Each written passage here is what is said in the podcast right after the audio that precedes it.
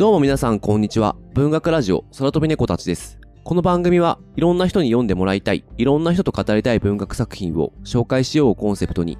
文学と猫が好きな二人がゆるーくトークするポッドキャストです。パーソナリティは私大地と三重の二人でお送りします。文学のプロではない二人ですが、お互いに好きな作品を時には熱く、時には愉快にそれぞれの視点で紹介していく番組です。本日はえー番外編となっており、えー作品紹介のない回になっております。で、前回に引き続きえーゲスト回となっておりまして、藤フクロウさんをお呼びしての収録となっております。フクロウさん、今週もよろしくお願いします。藤フクロウです。よろしくお願いします。で、前回、フクロウさんのご紹介とか、あの、しているので、ぜひそちらを聞いてから、この後編聞いていただければなと思います。で、後編である今回は、書評家であるフクロウさんが、どういう視点で本を選んだり、本を読まれているのか、そのあたりをちょっとお聞きしていきたいと思っております。で、我々もですね、フクロウさんのブログにいろいろ参考にさせてもらってる部分多くて、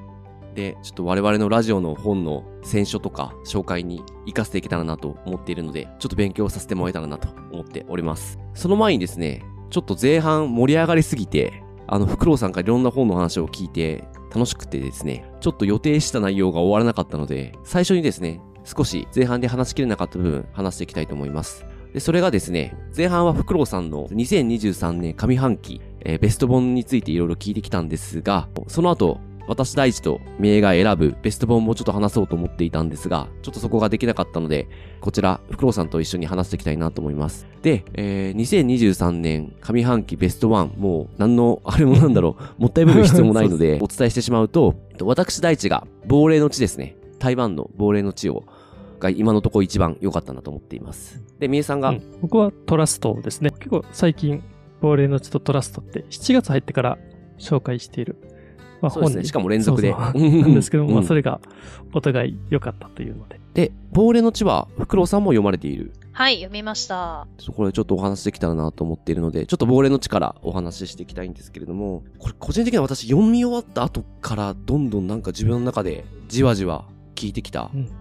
本で、読み終わった時は、いや、すごいいい本を読んだなと思ってたぐらい、まあ、それでも全然、なんかすごく自分の中ではありがたい感覚なんですけど、その後、自分の中でどんどん存在感が大きくなっていった本で、非常になんか不思議な本だったなと思ってます。あ作りもね、すごい不思議で、あちょっとずつ話が分かっていく。ちょっとずつ話の全貌が見えていくみたいな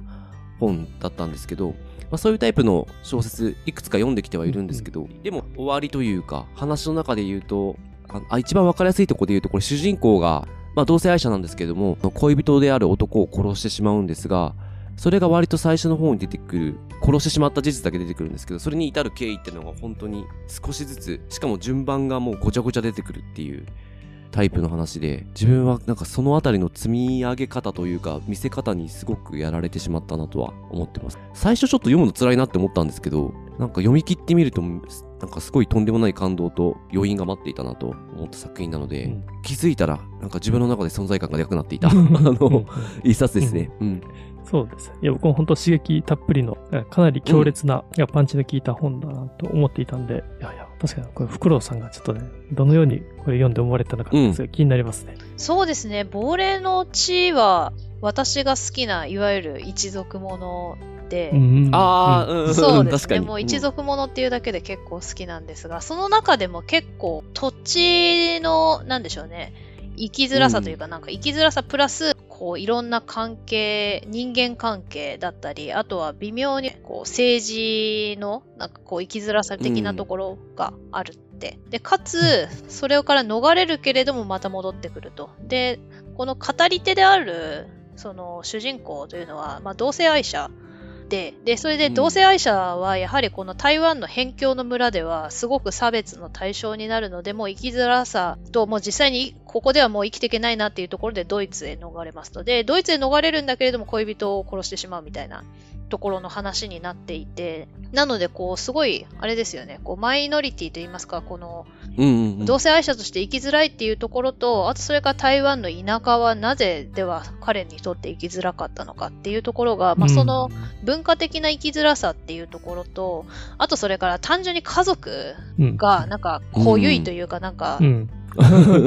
家族関係の凄さも相まってっていうところがすごいなんでしょう、リアルで。なんかこううん文化、うんその土地としての住みづらさと、なんか家族関係というところの生きづらさみたいなところは非常にこう、いわゆる私の好きな感じの家族小説っていうところがすごくうんうんうんうんありました。で、この今日、この作者といいますか、この主人公がすごい兄弟が多くて、なんか6人姉がいて、あと姉兄1人。で、自分が最後のうんうん弟みたいなところで、なんかその立ち位置も絶妙なんですよね。まずあ姉6人っていうところがすごくて、で、これもなんか実は結構普通に男女差別で、なんか男が生まれるまで、あ、あのーずっと子供を産み続けるっていう、これすごくあるあるで、うちの曽祖父もそうだったんですけれど、あ上姉6人いて。で、自分が最後の長男だったっていう。なんか、うんここら辺も普通になんか昔ながらのアジアジア的な、なんか長男でなければみたいなところがあったりとか。で、その姉たちもなんか、結構みんな独自性があって、あと、すごい面白かったのが、なんかやたら金持ちの話出てくるなみたいな。あ、そうですよね。結婚相手とか。うんうん。そう、すっごい、うんうんうんあの、台湾の中で田舎なんだけれども、すごい金持ちが出てきたりうんだとか。で、その金持ちと結婚するんだけど、その結婚した姉がめっちゃ不幸だとか、なんかそこら辺もなんかすごく面白くてリアルで、なので、なんでしょうね、その主人公の語りも面白いんですが、それぞれの兄弟たちの全員のエピソードが入ってきて、この兄弟どういう秘密あるんだとか、どういう人なんだみたいなところをうん結構、あの、読み進めていくうちに、それぞれみんなすごい個性があるので、パンチが効いてて面白かったです。あと、お父さんとお母さんもパンチがありましたね。基本的にみんなパンチあったっていう。僕は結構お父さん好きでしたね。あ、お父さんよかったですね。そうそうそうう。んまあ、まあ、幽霊で出てくるんですけどね。うん。お父さんよかったですね。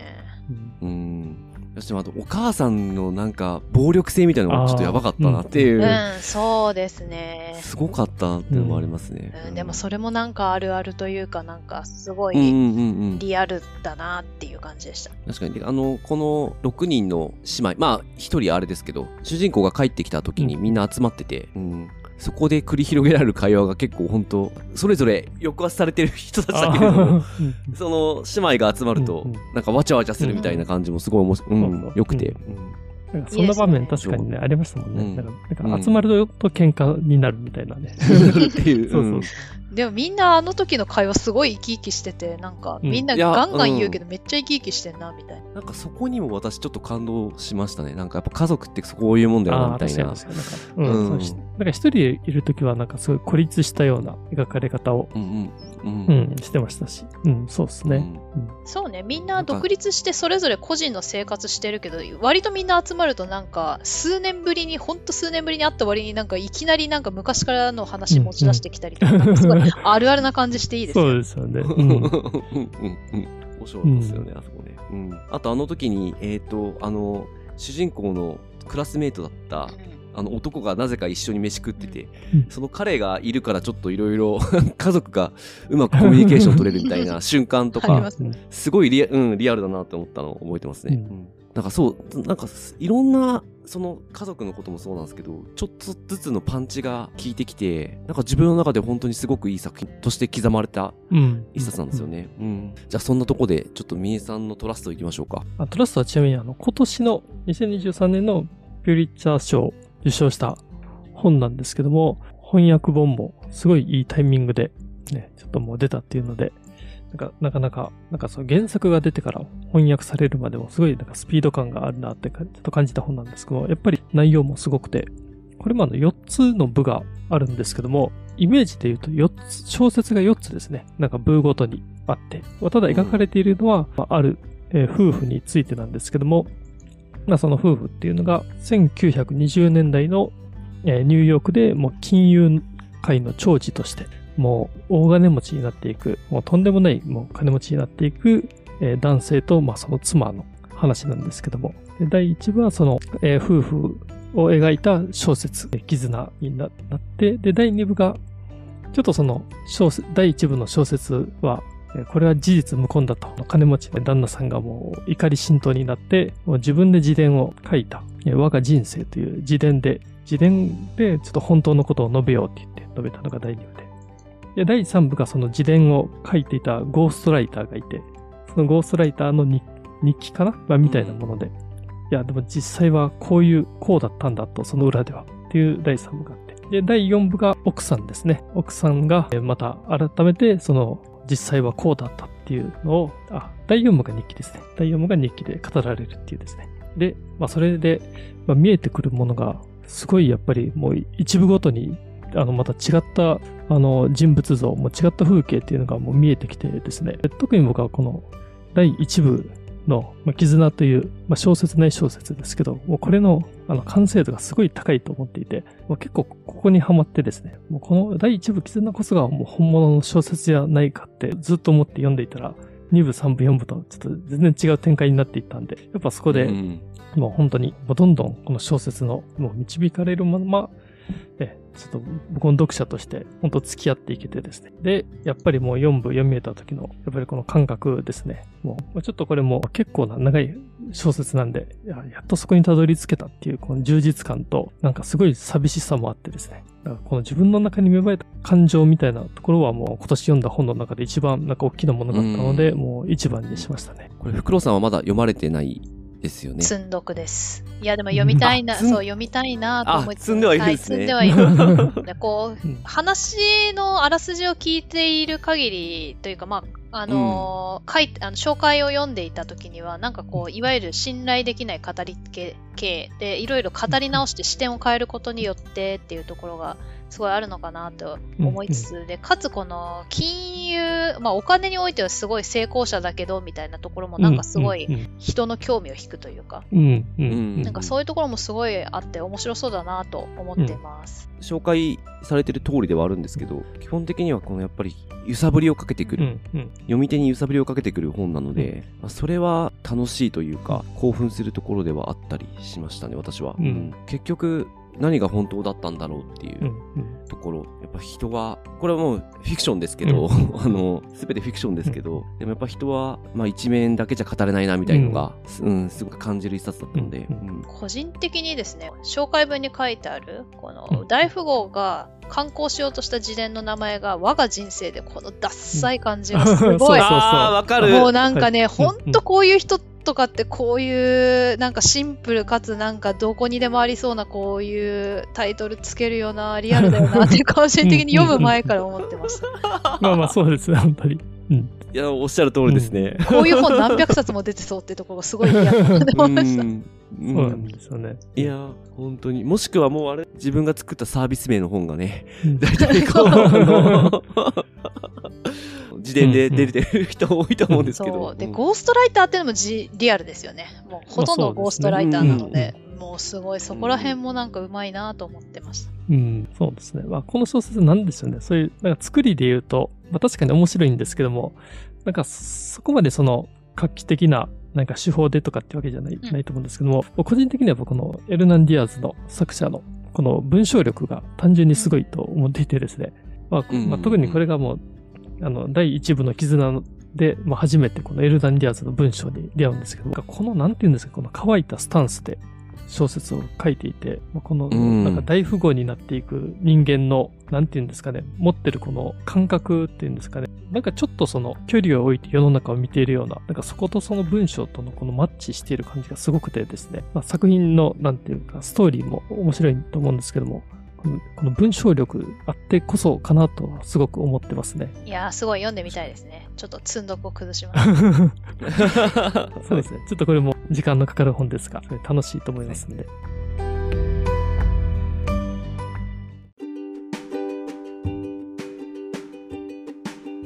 じゃあちょっとそんなところで我々のベスト本の話もちょっと放出できたので、うん、やっと本題に、ちょっとここからですね、本題となるんですけども、え本の読み方をテーマにですね、ちょっとフクロウさんにお聞きしたいなと思います。まあ、書評家をされているということで、まずそのフクロウさんが、まあ、普段本を読まれているときですね、その意識されていること、まあ、工夫されていることっていうのがあるのかなっていうのはちょっと気になっていまして、なんかそのあたり、まあ、特にその書評をするときですね、その書評をすると決まっている本とか読むとき、どのように読まれているのかなっていうのをまずお聞きできたらなと思います。はい。とじゃあ、まず最初に、あの、本を読む際に意識していることや工夫していることについて話そうかなと思います。でそうですね。私はですね、あの、私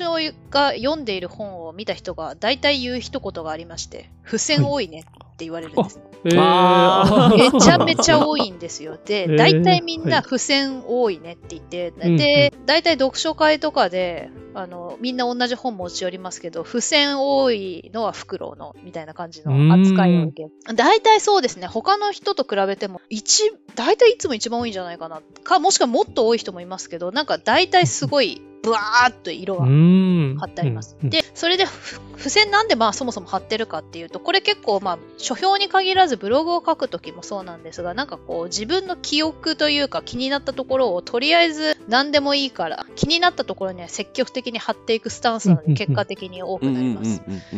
で、私の場合、色付けを変えていまして、なんかそれぞれテーマによって色を変えているんですね。で、それであ読。読み返すときとか書き、あの、感想を書くときに、それをこう、追っていって後で見るっていう形にしてます。で、まあ何で分けてるかっていうと、まず、そうですね。一番シンプルなのが、これなんだろうって思ったとこを調べるものだったり、あとなんか伏線としてあるんじゃないかみたいな、要はその、その言葉が出てきた時点で謎なものうん、うん、うん。とか、後で、この単語意味わかんないなとか、あとはう、んそうですね。海外文学だとやっぱりあの時代背景が分かんなかったりして、あなんか突然固有名詞で出てきた時にこれなんだっけって調べるみたいな、後で調べましょうっていう色をまあ、例えばピンクだったり何でもいいんですけれども、まあ、それの色が1個目。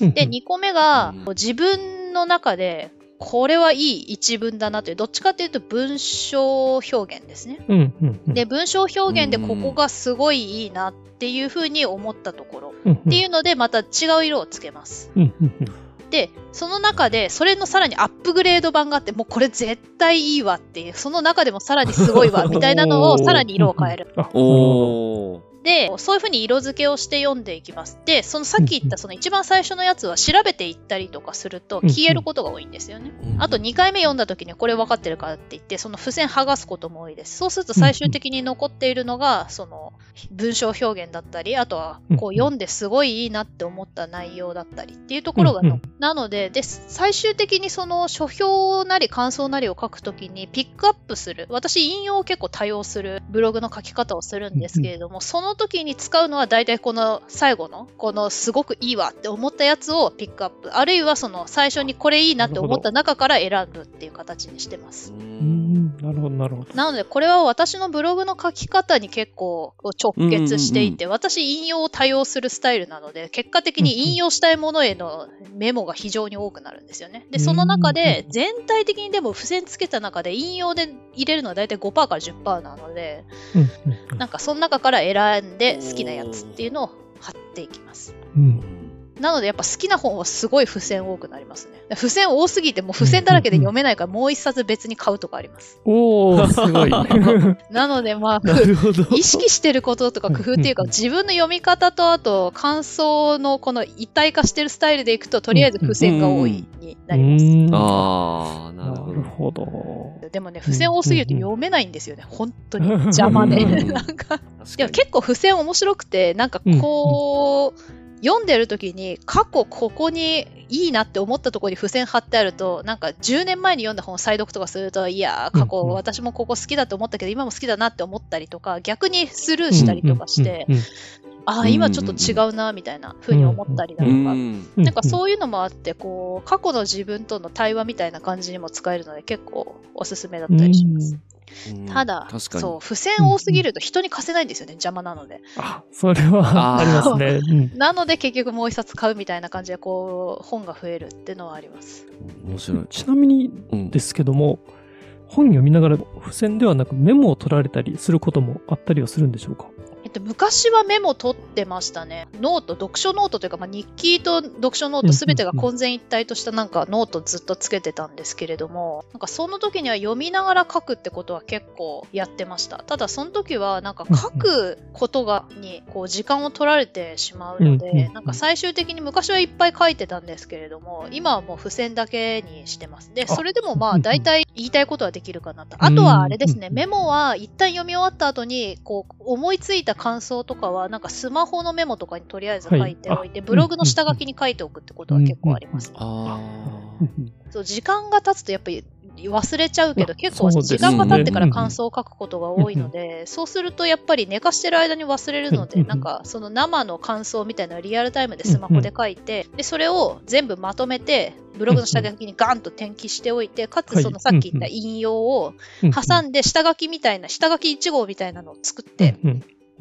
で、その後にちゃんと人に紹介するようなあらすじつけたり何だったりみたいなところを追加していって書評にする。まあ、書評とか感想、うん。はい。まあ書評は違いますね。書評は違うんですけど、自分のブログの感想はそういう形で書いてます。うん。で、書評が違うって言ったのは単純に納期の問題ですね。ああの、記憶、1 ヶ月に 1, 本、月うん間な上に、今回のベストとかも1ヶ月前にこう書きませんかって依頼が来てるので、基本的に単納期なんですよ。1ヶ月の間に読んで書くっていうのがあるから、一応記憶がまだ残っているっていうのと、あと時間短縮でいろんな本読まなきゃいけないので、とりあえずもうほぼ同時並行でメモバンバン取って、そのまんまなんか、もう初稿の一部にするみたいな形にしているので、なんかブログもうちょいのんびりしてるんですけど、なんか書評の方がそれをもっとギュッとタイトにしてるっていう感じです。ああ。のちなみにですけど、その、あらすじを書くときは何を頼りに書かれてるんですか？そうですね。あの、いわゆる出版社の紹介、よくは出版社のホームページに書いてあるやつだったりとか、あとは翻訳物なので、英語版なんだっけ？みたいなので見たりとかもします。あとはそうですね、あとはあらす、あの、解説もよく書いてあるので、まあ、解説ってあらすじ書いてあるか書いてないかとかもすごい、うんうん、あの、人によって違うと思うんですが、大体そこら辺の参考にしつつ、でも、そうですね、意外とこう、あらすじでも、こう、最初の導入だけ書くタイプのあらすじと、なんか割とこのバックグラウンドだけ書くみたいなのがあるので、どちらかというと、あらすじは、そうですね、なんかこう、人が読みたいというよりか、なんかバックグラウンドを説明する、なんか導入として必要な情報を入れつつ、なんか最初やっぱあらすじ見て読むか読めないか決める人多いと思う。こうよ読みたくなるような情報だけに割と絞って書きますね。私はあらすじそんなに長くなくていい派なので。僕は、あの、まあ、大地さんとラジオで結構このあらすじをですね、その本でそのストーリーを、まあ、そのまんま紹介するっていう形をとっていることが多くてですね。まあ、あの、作品によってはもちろんネタバレ配慮してであったり、1部、2部、3部だったら、まあ、2部までしかは話さないとかですね。まあ、ちょっとそういう、うんしてるんですけど、確かにそのバックグラウンドを含めてっていうところまでは、なかなかちょっとできていないなっていうのは実情でうん。うんありましたし、そうだね。ううんん。そうですね。難しいんですよね。例えばなんか、そうで1930年代のヨーロッパとか言うと、大体第二次世界大戦前のなんか不穏な時期ですみたいな、うん第一次世界大戦と第一次世界大戦のど真ん中なので、うんなんかそういう感じっていう風のが、こうメタ情報じゃないですか。はい。で、うんメタ情報をはいちゃんと書かないとわからんよねみたいなところが結構ある気がして、結構うん私時代とその土地っていうところも結構調べて読む派なので、なんか自分が調べたところとかは割と入れるようにはしてます。うんああ。でやっぱその文学ってやっぱ時代と空気とその個人っていう、うんう。うんんうん。なんでしょうね。そのあぶ時代とその土地と個人うん。あと集団社会みたいなのが全部合わさって文学だと思うので、まあ、その要素要素でこれはこういうバックグラウンドがあって、まあ、それでこういうアウトプットになってますみたいなところまでなるべく紹介したいなと思うんですが書評の場合もう文字数制限が厳しいのでもう最低限詰めに詰めるみたいな、うん。でブログが好き勝手できるので割と長く書くっていう感じですね。うん。背景の部分はね、うん。ちょっと我々もどうしていこうかなっていうところは、うん。うん我々もその知見が調べればもちろんいろいろ出てくると思うんですけど、そこまでね、こう、詳しくないっていうのが実情なんで、うん。そこで、ね、どうしていこうかなっていうのはちょっと思いますね。おっしゃる通り、文学作品って本当時代とその書かれた当時のうん情勢状況にすごい左右されると思うので、そこはどれぐらい自分たちでね、うん。こう調べていくかっていうのはね、ううん。ん。私的には別に私は調べる派ですけど別にじゃあ調べないのが悪いって思ってるかっていうと別にそんなことはなくて、あの作品って独立してるじゃないですか。で作家が書きたいものは作家が書いていると。うん。なので、あの必要なバックグラウンドだったら多分作家は書いてるんですよね。あの読む上で、うんうんうんあのこれ知ってほしいなって思うことは書いてると思うあし、それをこう、読んでる上で、なんとなく例えば不穏な空気がありますっていうのは理由はこうですっていうことなく不穏なところだけあの書いていく。うんみたいな、要は主観というかその、その時代を生きている人っていうのは別にその時代を客観的に見ているわけではなくて、ただその時代を感情的あるいは感覚としてその生きているので、なんかどっちかというとそっち側に寄せている場合も、の作品も多々あると思うんですよね。だからそれに没入するには逆に言うとその客観情報というかそのメタ情報別にいらんっていうこともあるので、うん。必ずしも別に知らなくてもいいと思うんですよ。なので私最初はあの知っているものだったらしょうがないですけど別にあの調べながら読んだりはしなくて。なのでさっき言ったみたいに付箋を貼って読むんですけど別に調べないんですよねあえて。ああ、なるほど。でだから最初は作うん家がこう紹介する情報に没入して読んででその後その理解するためにメタ情報を調べるみたいな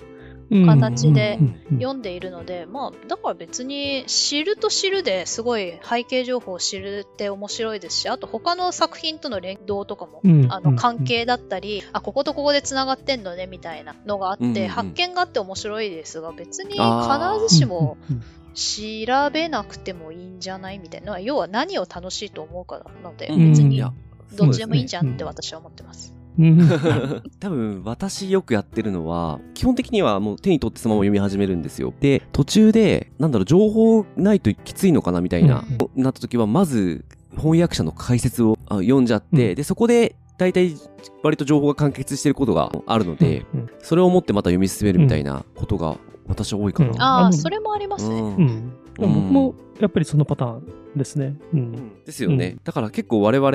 その補足情報みたいの全部 あの翻訳者の解説から持ってくることが多くてそうですね。うんうんその出版社とかがウェブで出している記事とかですね。うんうんうんああ、そうですね。最近ね、結構いろいろそのバックグラウンド情報を書いてるのあります。あそうですねそうですね。ええ確かに翻訳者の方、やっぱすごいそこら辺当然調べながら訳されているので、うんまあ、そうですね。それでいくとやっぱり、あの、しさっき言った調べるっていうのは、当然翻訳者の方の解説もうんうんうん含まれてます。そうですね。やっぱ補足情報ないと結構ね、読みづらいというか、なんか、なんだこれはってなることは、まあまあ、わかります。ううんん。たままあやっぱ海外文学3割か4割ぐらいそういう本がうんあるイメージですね。なんかいっぱい読んでいくと大体ここら辺っていうのは大体重なってくるのであんまりああそういうのなくなってくるアクアルーザみたいにアンゴラはわからんなみたいなところは、アンゴラの歴史みたいなウィキ見たりとかしたりとかもしますあね。確かにそうですね。最初はどちらにせよあの解説とか読まないで作品だけ読むう派です。んうん、いやでも面白いです。まあ付箋がすごいまあ重要だっていうのはすごいうん感じましたね。うんで、それも付箋の使い方そうですね、使い方も、まあ、色3つに分けて、なんか後で調べるもの、いい文章表現のものと、あの、もう絶対これはいいっていう思うものと、この3つを使って、まあ、それを、で、振り返っていくという。ちなみに、デスクローさんはその、まあ、書評を書かれる本と、読む本でも、書評書いて、書かれていない本もあると思うんですけども、なんか読み方に違いってあったりするんですか？それとも同じような、元の本も同じように読まれていたりするんでしょうか？基本的には同じですね。そんなに違いはないと思いあれでます。すかね、もう読む本は基本的にもアウトプットを前提というか、まあ、そこを意識して読まれていたり。これがなんかアウトプットのためっていうより、もう自分のインプットのためっていうい形や、なですかね？なんんかどちらかというと読書体験を私はこのようにやっているなので、なんかうんうん。書くか書かないかはあんまり関係なく同じ形ですので、単純にその、なんでしょうね、ブログに書いたりだとか、書評に載せたりだっていうのは、本当になんか様々な条件と、まあ大抵は時間なんですけど、うんなんか、あの、うんうんうんうんまだ書きたいなって思っていて書いてないものとかいっぱいあるので、なんかそう、単純にそれの違いなだけあです。なるほど、なるほど。はいうんうんということはあれですかね、もう。まあちょっとその次お聞きしたいと思っていたのも、書評される本ってどのように決まっているんだろうかってすごい気になっていたんですけども、ああ、書評ですね。書評は仕事で行くと、あの、新刊めったくたガイド、あの、はい。本の雑誌のうん新刊めったくたガイドが、うんうん。まあ一番私はやっていたものなんですけれども、これはもうか単純に、えー条件が決まってます。はい。うんその各月の2ヶ月前前後ではないか。直近2ヶ月に出たものを紹介するというふうに決まっていて、かつ、あの文庫化だったりとか復刊みたいなのは基本的には書かないというのは本当もう新刊で直近の新刊っていうふうに条件が決まっているんですね。はいうんうんなんでその条件に合うものを選んで書いています。なので、まあ、書評なりなんなりのこういわゆる受ける仕事に関しては割と条件が決まっていることが多いので、うんなんかもうその条件に合わせて書きます。あ。で、ブログは基本的にはですね、読んだ海外文学全部書いていきたいっていうのがスタンスなんですが、最近なんかあんまり単純に書けていないというだけで別に選んでいるわけではなく、あの、いずれ書くっていうあ感じですそうですね。で、本当は日本文学とかノンフィクションとかもかなり読んではいるのですが、うん単純にこれも海外文学ぐらいに絞っておかないと、なんうんか単純に書く時間がないなっていうのと、あと海外文学やっぱうんうん。感想を書く人が非常に少ないので、なんかうん日本文学、まあ他に書いてる人もいるし、うん SF も書いてるからまあいっかみたいな感じうん。なところもありますね。うん。ただなんか感想自分の感想をやっぱ残したいっていうのが非常に、あの、ブログの原点ではあるので、あー自分の読んだものを自分の言葉で残しておいて、まあ、記録？自分の記録として残しておきたいっていうのがまず一番最初にあるので、なんか基本的には全部やりたいなっていう気持ちはあるんです。ただなんかね、人間には時間がね、24時間しかないというので、なんか泣く泣く削っていって、で、まあはい。その削り方もなんか好き嫌いとかで選ぶともうめんどくさいからもう、基本海外文学優先しますっていうふうにしてるだけですね。ああ、なるほど。はい。基本はね、読んだもの全部書きたいなっていう気持ちはあるんです。いや、あの、うんフクロウさんの感想を読みたい人はいっぱいいらっしゃると思うんで、うんはい。なるほど。えーいや、そこもう時間がもっとあれば。はい。かいや、書くスピードとかもうちょっとね、上げたらどうにかなるのかなと思うんですが、なんか、子育てをしている時だとなかなかな、それもないそうですよのでねもうちょいひねり出したいなという気持ちはあります。うん。ちなみに、いそのブログ一本書くのにどれぐらい時間かけてるんですか？一冊分？一冊分はですね、ほまあ、メモ、本の長さもよると思いますけど。うんメモを、まあ、書いたりみたいな、そういう下地を作るところを含めないでいくと、うんうんはい。うんでも大体1日1本ぐらいなので、細切れ時間でちまちま書いていくので、ぶっ通しでいくと大体4時間、3、4時間ぐらいなのそれはかかりますよね。そうですうんね。平均するとそれぐらいになるかなとうん思います。なんか早い時はね、2時間ぐらいでベーンとかけたりもしたんですけれど、うんうんなんか最近は、割と遅めですね。うん結構ねうんうん、あの、ムラがあります。うんうんうんフクロウさんのノートで、あの、記事の書き方を、はいはいはい。はい、あの、書かれていて、すごい僕もちょっと参考にあのしているんですけども、あの、それとま、まず本当に最初に思いつくままに自由に書いて、で、それを、ま、2回、3回とちょっと構成していくような形で、ま、世に出してもいいようにしていくっていうやり方を書かれていて、世に出していく形にしていくためのそのエネルギーって結構いると思うので、特にま最終段階に近づいてくると、まあ、そういう意味ではやっぱり時間だけではないのかなと、結構そこのまあ気合というかですね、気合い入れないといけないなっていうところの、なんかそういうところが必要なのかなってすごいね感じましたね、その記事を読んだ時に。ああ、そうですね。ただどうでしょう。うんあの、今自分でいろいろ思い返してみて、一番エネルギーと時間使うのは、やっぱ自分が書きたいところとか、はい何を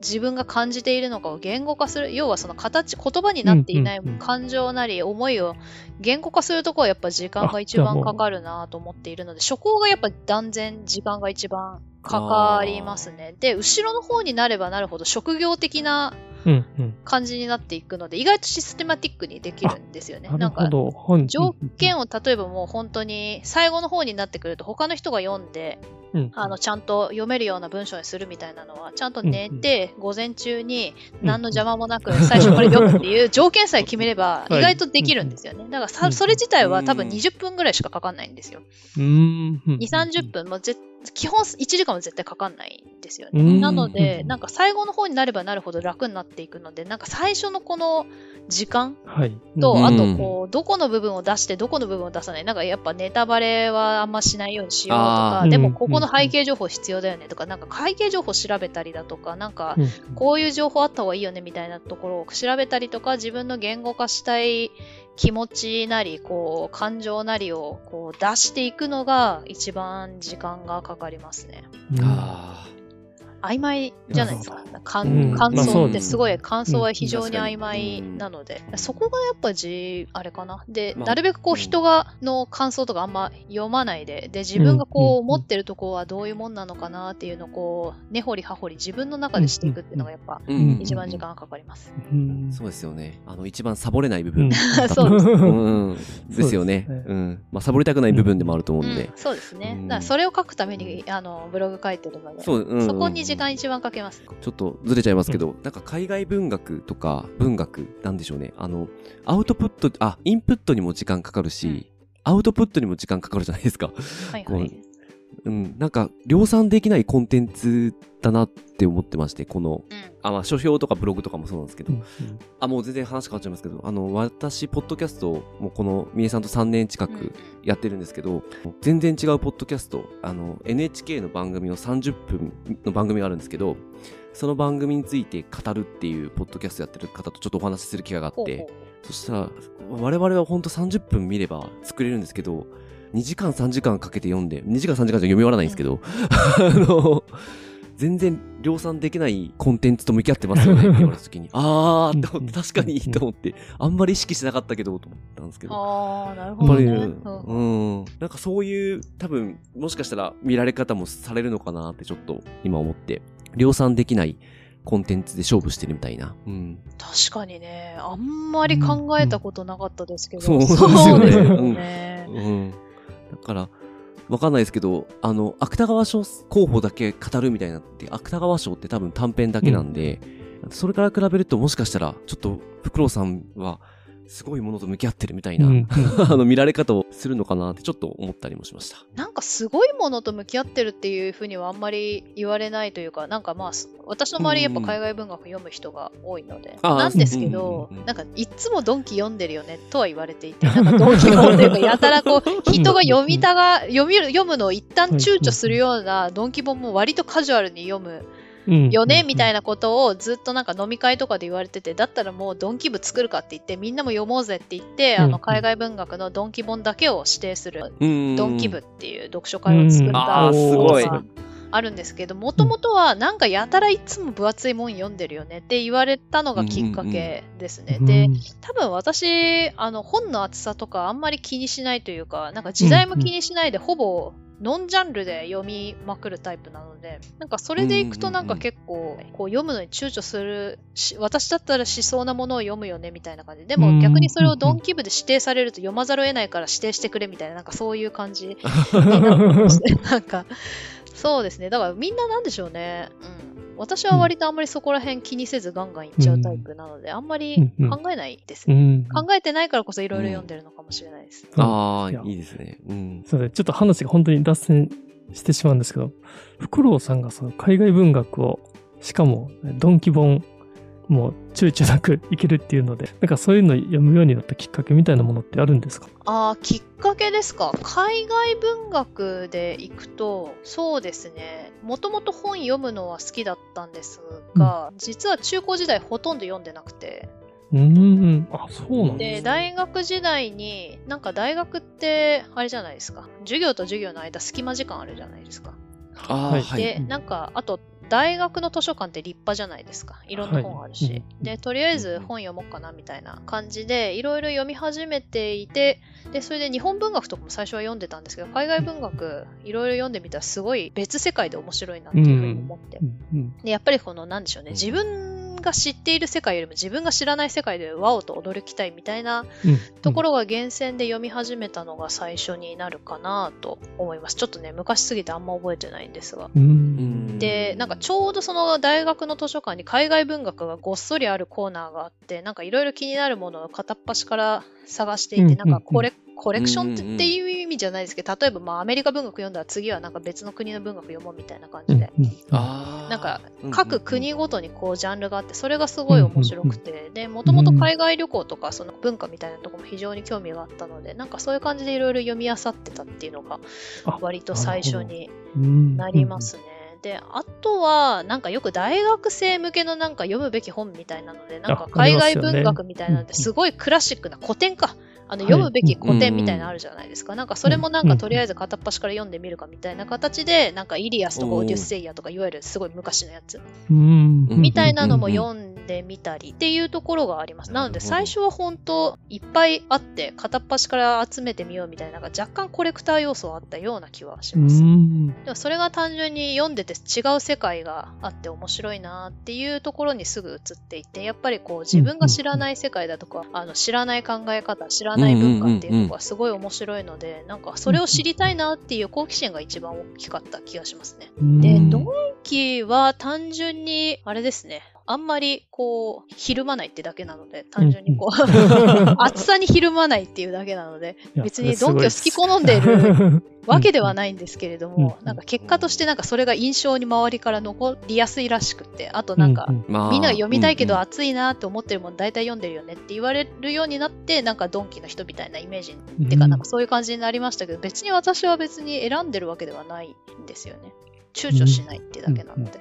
私もそうですね、ドンキ、ドンキも結構棚にあるんですけど、そんなに私も躊躇しないタイプだな。きっと。三重さんもそうだよね。ね三重さんと話してもそんな感じはする。そうですね。なんか面白ければもう読んでうん。いけるので。で、あとはなんか意外と、なんか1日何十ページ読むとか、うん。で、計算が立つので、ねボリュームがあっても、まあ何日後かには読み終わるかなっていう、なんか想定ができるので、なんかそんなに気にはならないですね、確かに。うん。私もなので知らないところだったら何でもいいなって思ってるので、ジャンルもほぼノンジャンルで別に国もあんま指定しないし、時代も指定しないし、なので、うんうんうん古典も結構一時期読んでまして、オデュッセイヤとかあこの前新しいの出たんですけど、あれもまた分厚いんですよね。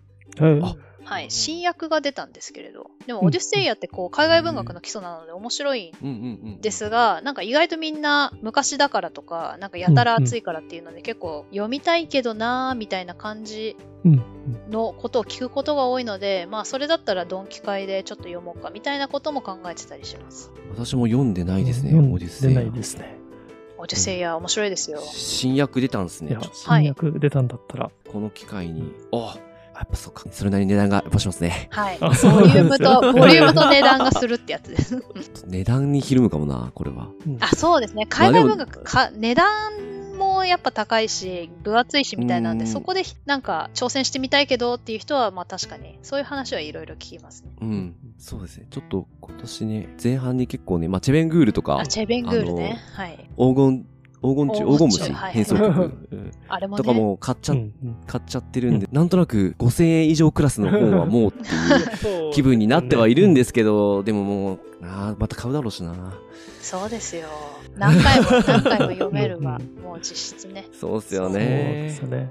いや、確かにね唯一無二のえー作う品ん。ばっかりなんですよね。なんかこういうう結構、ん。ドンキ本とか。うん。で、こういうのは俺も電子あっても絶対本で欲しいしな。うん。あ、オデュッセイヤは電子なさそうだな。そうですね。なるほど、なるほど。いいですね。個人的にはちょっと共感した今の話の中で、ちょっと前にフクロウさんお話しされたとこなんですけど、私も海外文学を読むようになって、なんか世界が広がっていく感じがすごく好きで、まあ私結構英米文学科の人間だったんですね、文学部の。で、あの、三重さんは全く文学部じゃないんですけど、三重さんと組むようになって、割と三重さんがいろんな国を読みたいっていう、うん。ゆあの欲求が強い人で、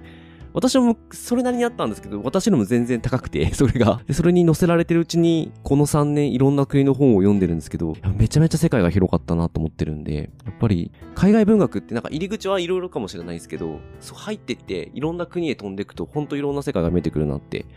思ってるんで、すごく、あの、フクロウさんの、その、まあ、いろんな国、いろんな世界みたいな話にはちょっと共感しました。いや、そうですよね。本当それが面白いとこだなと思います。うん。うん。うん。だからこれをちょっとより多くの人に知ってもらいたいなっていう気持ちはうん。うんすごく芽生えてるんで、まあ我々はラジオで頑張ってますけど、あの、ちょっとなんかこのフクロウさんのブログも皆さんに読んでもらいたいなとちょっと思っております。そうですね、仲間増やしたいですよね。面白い本について語れねる人を増やしたいなっていうのは思ってます。ううんん。まあどうしても、もうそもそも本を読む人がパイが少なくなってきてる状況で、さらにこの海外文学ってまたパイが少ないんで、うんうん。一、人増えるだけで全然違うんですそからね。うですね。そうですよね。うん。でも面白いのが、あの海外文学の書き手の作家の人は本当世界中で、なんかすごい天才がどんどん現れてきてるってうん。思うので、うん。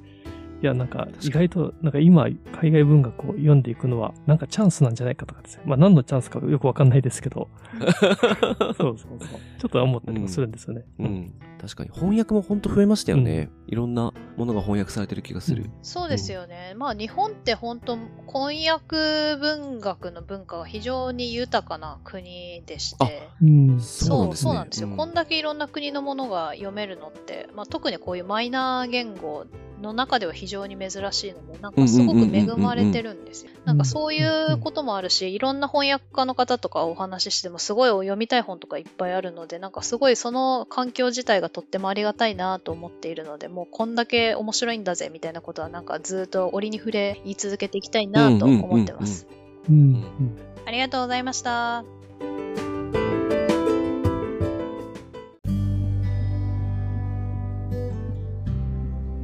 じゃあ、あの、本当ありがとうございました。で、最後にですね、ちょっと我々からぜひ、フクロウさんにお伺いしたいことがありまして、はい。この、やっぱ下半期、2023年の下半期ですね、またいろんな名作が出てくるんじゃないかなと、あの、楽しみにしているんですけれども、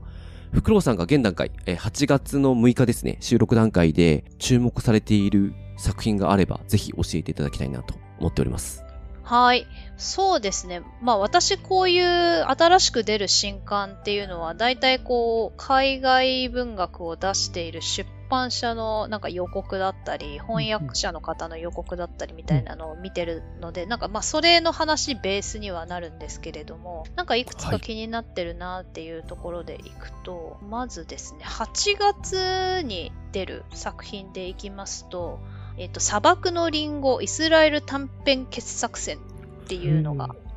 あります。で、これはあのうん作者、短編集なので、いっぱいいろんな作品があるので、はいですけれども、はいはいこれがすごい気になってますね。で、イスラエルってやっぱり歴史的にすごく特殊な土地で、まあやっぱりあのイスラエルとパレスチナだったりうん、みたいなところで、なんかすごく政治的にな思惑だったり、あとはなんか戦争だったりっていうところで、なのでイスラエルの本っていうのは何かあった時には読むようにしてます。なのでこちらはすごい気になってますね。8月29に出るので、今月末に。うんなるほ。ど。はい。ちょうど配信されてるぐらいで出そうですね。ああ、そうですね。なるほど、タイミング的には。はいうんなるほど、なるほど。なので、これが気になってます。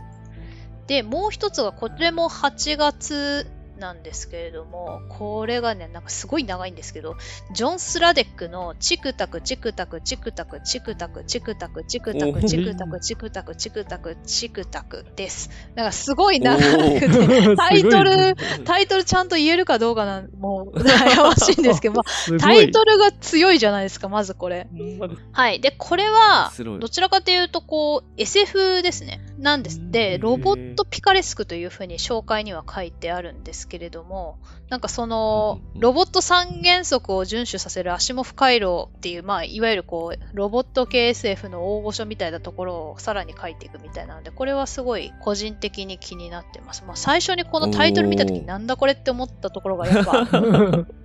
そうですすごいですね。もうこれはなんかすごいなんやねんっていう感じですね。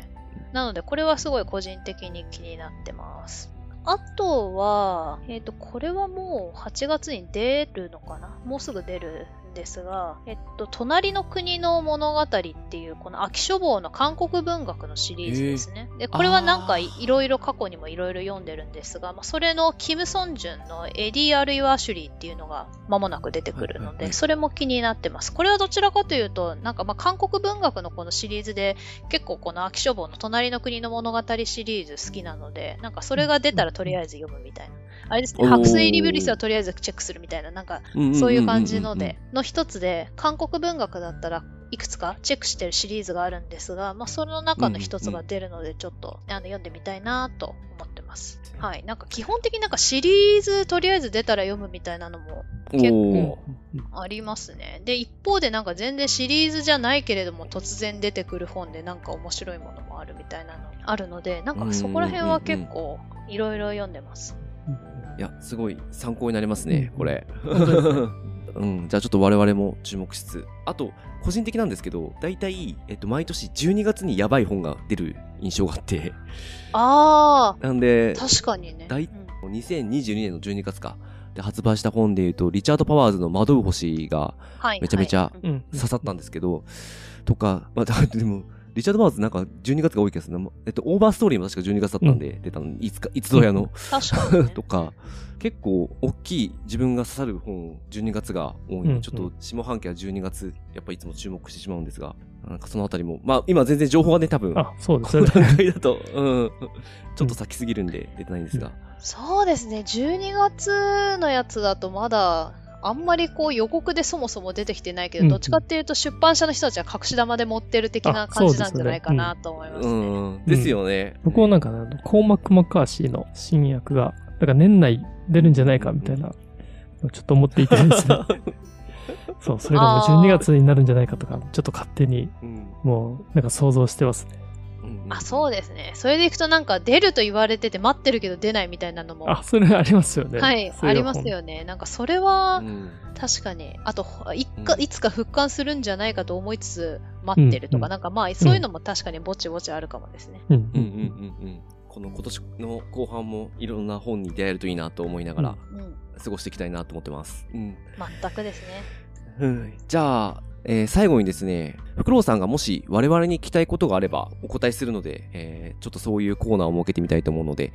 もし何かあれば何でも自由に聞いていただければなと思います。そうですね。先ほど私にご質問いただいたところをぜひお二人にもお伺いしたいんですけれども、なんかあの、はいお二人どうやって本を選んでいるのかと、どういうはいはいはい本がお好みなのかみたいなところも、うんなんかこう、私は割といろんな国のいろんな時代を割と無制限に読みたい派なんですけれども、なんかそういう好みだったり、あるいは、こう、二人で決めていくうちになんか違う方向に行ったりだとか、なんかそういうことがあるのだったら、ぜひ、あの、選書するときにどういうお話を二人でしているのかっていうのをお伺いしたいです。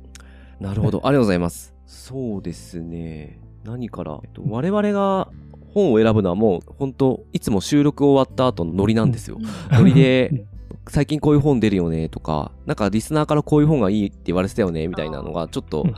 まあ、ある程度書き出してるドキュメントがあって、それ見ながら、じゃあ次これにしようかみたいにしますね。で、そこの候補に入ってくるのは、大体、お互いの興味の、あの、幅があったりするものとかだったりするんで、で、大体、私たち今、あの、 Slack で毎日やり取りしてるんですけど、気になった本とか、これ紹介したいとかっていうのは、私は基本的にそこに一発投げるようにしてますうんね。だからトラストとかそれで決まりましたよね。あそうですね。うん うんうん。みえさんが比較的いろんな国を読みたいみたいな。あそう感じでですね、ううんん。僕もやっぱりあの、本当知らない話でああればあるほど、ちょっと知ってみたいって思いますし、なんかそういうの楽しいなって思いますし、で僕もやっぱりあの、本当に海外文学読んだ時の結構きっかけのところで、ロレンス・ラレルのアレクサンドリア四重奏を大学生の時に読んだんですけども、その時にあの、こんな、なんか世界があったのかっていう、ちょっとびっくりした経験があって、うん。まあ、ちょっとその前から海外文学は読んではいたんですけども、そこからまあより海外文学が好きになって、やっぱり知らないものに触れれるっていう、なんかその読書がもうすごく好きっていうのはやっぱりありますね。で、ラジオで紹介する本も、やっぱりそうですね。あの、これもそういう自分が好きな本はあるんですけども、なんかラジオとかやっていないと本当によ読まなくてですね。興味はあるけども、ほったらかしに、まあ、なってしまうっていうのがもう、ラジオやる前までずっと続いていたので、まあそういう意味では自分の好きなものをちゃんと読むっていうので、あ読みたいなっていうので、まあ、選書はしているところは一つありますし、うん。であとはあれです。やっぱり大地さんが選んだものっていうのは、あの、まあ、自分の興味と、あの、基本重なっているところが、まあ、多いので、もうそれで、た多分お互いそうですね。なんかお互い候補出せば、うんもうそれでもう一発 OK でうん決まっていくという形ですね。これはってなったこと多分ない。多分ないと思いますね。うん。ないですよね。うん。あ、そうなんですね。うんいやー、二人組っていうのがやっぱいいですよね。なんか、うんあうんはい。そうですね。やっぱり、あの、アウトプットするにあたって二人って結構裏切られない、裏切ることができないっていうう関係になってきてるの。ので、なんか、フクロウさんみたいに、こう、一人でアウトプットするってなると、うん私多分、サボっちゃうんですよ、どっかで。うんだから、それは、あの、非常にこの関係に助けられている部分もありますね。うんあーでも、わかりますね。私もなんか、気合い入れないと読めなさそうだなっていう本は、読書会を開催します。よし、読むぞって言って、読書会をいいっす再ね。まあ、それなので、ドンキ会とかは、なんか気合い入れて読もうとか、うんあるいはこれうんせっかく読むんだったら他の人も巻き添えにしようみたいな、なんかそういうところはあるので、なんかそのおっしゃるところはわかります。なるほどね。ううんんで、私が好きなタイプの本は、今日何度か出ましたけど、群像劇と、うんあと、独特の漢字。おそらく前編で話した韓国の、えーっと、遠きにありてウルは遅れるだろう。とかが多分ガツッと入ってきちゃうんですけど、多分結構一言では言えない、うん。言語化が難しい、いや、もう読まなきゃわかんないよみたいな文章、物語、展開みたいなのはうん結構好きですね。言葉にできないものがやっぱりなんか小説読んでる時の、これ言葉にできないからこういう物語になってるんだよな、みたいな、こう、感覚がすごく好きで、うん言語化できなければできないほど好きなんですけど、そうなるとラジオで紹介できないっていう。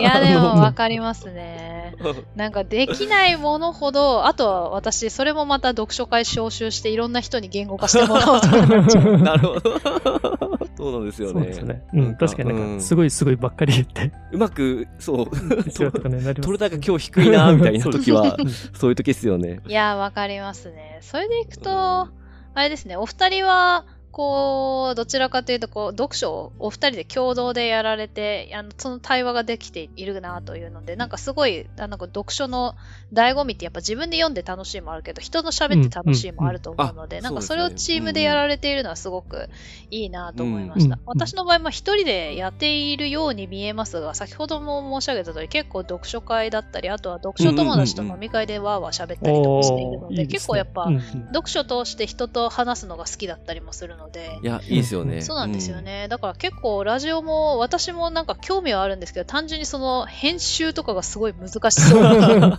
うんうんイメージでなんか若干尻込みしているところがあって、なんかブログもまずあんまりか最近かけてないから、とりあえずそっち頑張ろうかなと思いつつ、なんかすごい興味はあるんですよあね。うん。なるほいやど。もう、うんだでも、編集に関してはうん、もう何でもします。本当ですごいありがたいです。いや、でも、それフクロウさん、はいあ、すいません。いや、すいません。フクロウさんのお話聞いてると、やっぱ、すごい、なんか、話、お上手なので、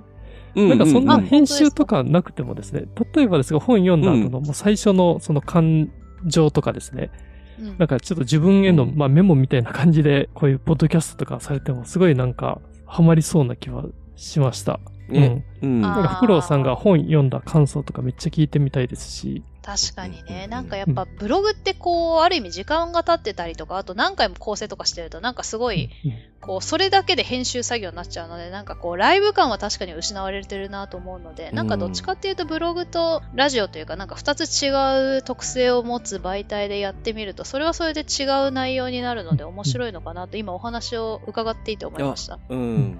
やっぱり感情が声に乗るので、確かにね。やっぱり熱量っていうのが込められるんですね。うんそれがやっぱポッドキャストの、あの、音声だけのいいとこだなって思っていて。確か。に。今日やっぱり喋ってみて、確かにそうだなって思いましたね。いや、うんうんそれすごい今日の、うんあの、呼んでいただいて非常に発見でした。我々前半のですね、ご紹介めちゃめちゃ刺さってますんで。あ、本当ですか？よかったです。はいはいはい。うんもうめちゃめちゃ読みたくなってるんで、やっぱそういうのができるメディアなんですよね。うんなるほどね。いやー、はいすごい。私も今日すごいいろいろ、いつもブログで書いてるのとやっぱ違うよなってすごい思って勉強になったので、いやー、やってみたいなという気持ちがだいぶ高まりました。あ、何かあればうんご相談いただければ。あ本当ですか？何すごいもはい、ええ編ありがたいです集ソフトから、うんはい、そう何でも教えあますんで。りがとうございます。もうマジそこら辺ど素人なんで助かります。はいはいはい。ありがとうございました。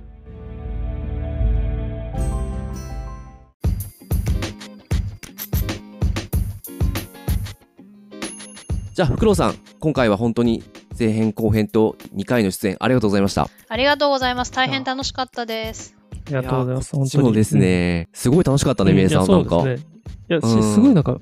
勉強になりました。本当に。もう。うん、なったし。うんいや、私もすごいあのいつもと違う体験ができてとても面白かったし勉強になりました。ありがとうございます。うん多分我々もゲストのタイプとして初めての方だったんだなと改めて思いました。今まで翻訳者の方とか、なんだろう、我々と同じような活動してる方とかと一緒にやってたんですけど、この書評というところでちょっとこう、プロというか、長年やられてる方ってなると、やっぱり話の深みが。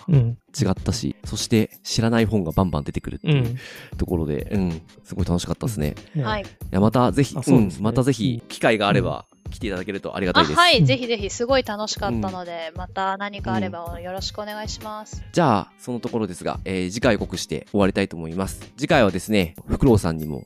ご紹介していただいた、ナターシャ・ボーディーンの彼女はマリウポリからやってきたをご紹介します。お楽しみに。番組の最後になりますが、メルマガ会員募集しております。えーこちら、えー無料版、有料版とございまして、詳しいことは番組概要欄ご確認ください。番組の感想やリクエスト、またこのラジオを聞いて紹介された本を読みました、読み返しましたとございましたら、ハッシュタグ、空飛び猫たちをつけて教えていただけると大変嬉しいです。Twitter やインスタの投稿などでお待ちしております。お便りフォームも番組情報欄に載せておりまして、えーそちらいただければ、えーお便り紹介会の時に、えー読まさせていただきますので、えーどんな些細なことでもただけるとありがたいです。この番組気に入っていただけましたら、積極的に拡散共有していただけると助かります。現在お聞きのポッドキャスト、Spotify、Apple Podcast、Amazon Music などのお気に入りフォロー登録、ぜひお願いいたします。ではまた来週。ありがとうございました。ありがとうございました。